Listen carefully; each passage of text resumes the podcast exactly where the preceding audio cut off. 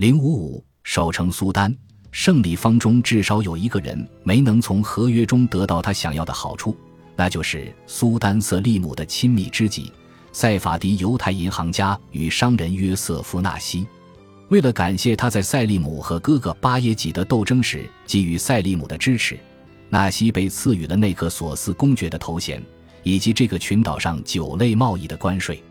据说他现在又希望被封为塞浦路斯国王。当时欧洲的历史学家坚称，就是他鼓动塞利姆于1569年向威尼斯宣战的。谣传他甚至已经绣制了一面旗帜，上面用金线绣着“塞浦路斯国王约瑟夫纳西”字样。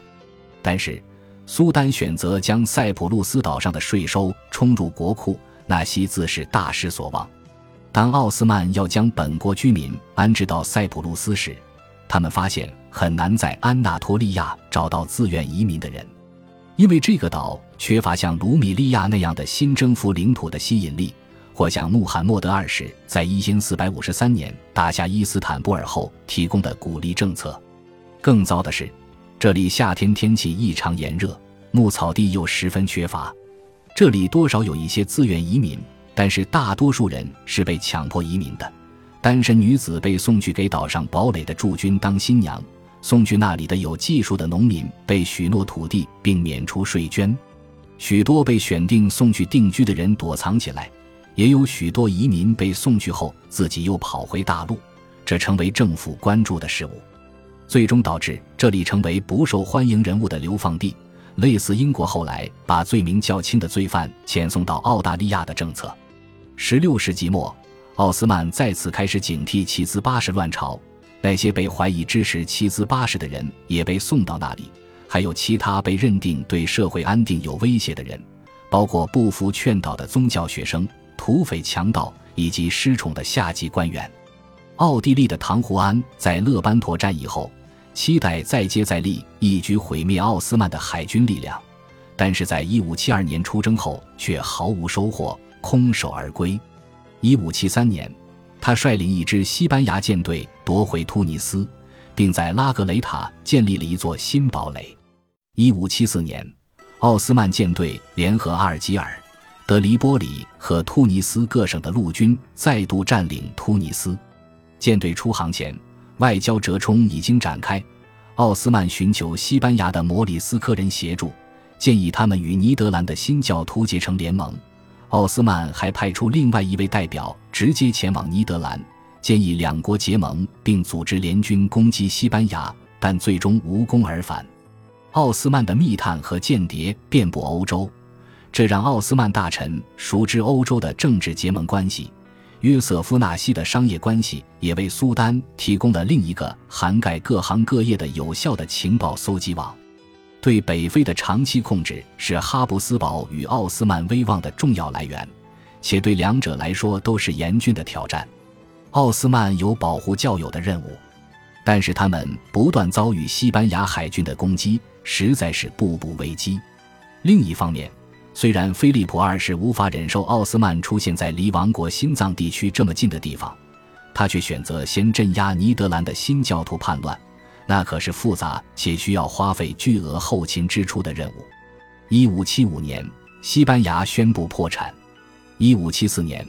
奥斯曼重新夺回突尼斯的那一年，苏丹瑟利姆二世在浴室里摔倒后死亡，享年五十岁。他效法先祖，建造了一个亮眼的纪念性清真寺建筑群，但也打破惯例，将其建在奥斯曼旧都色雷斯的埃迪尔内。这个可以让他纵情于狩猎的地方，他父亲的苏莱曼清真寺在帝国首都，象征着伊斯兰教与奥斯曼王朝的强大力量。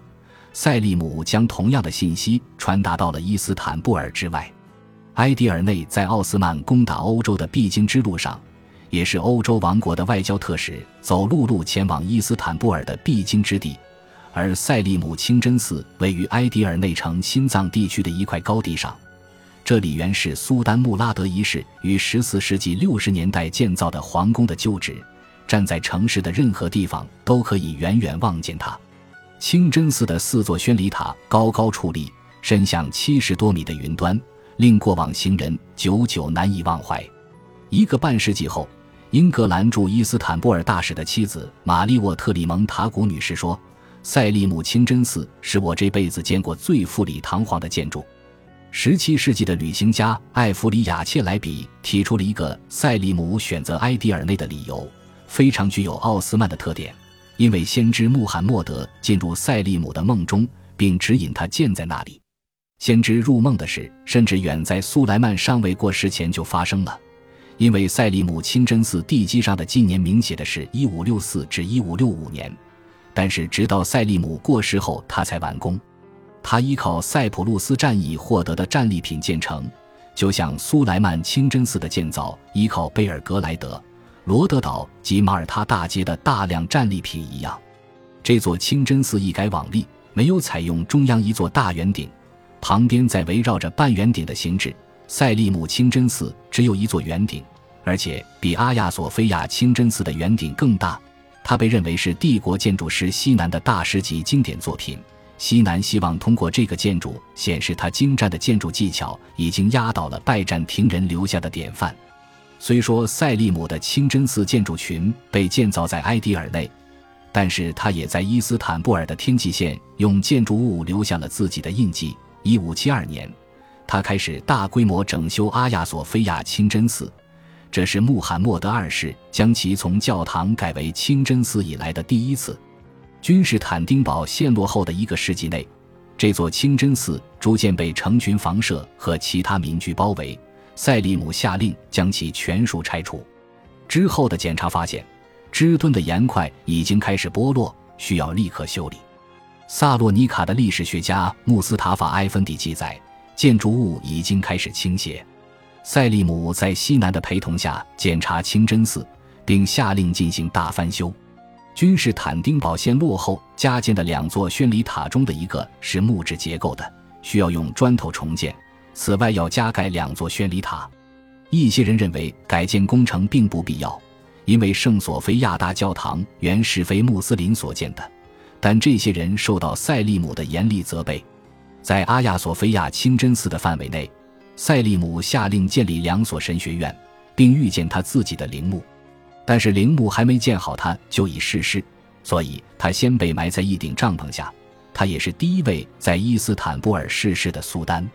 神学院最终也没有建成。宣礼塔和陵墓是他的长子兼继承人穆拉德三世建造完成的。塞里姆选择阿亚索菲亚作为自己的埋身之处，并不令人惊讶。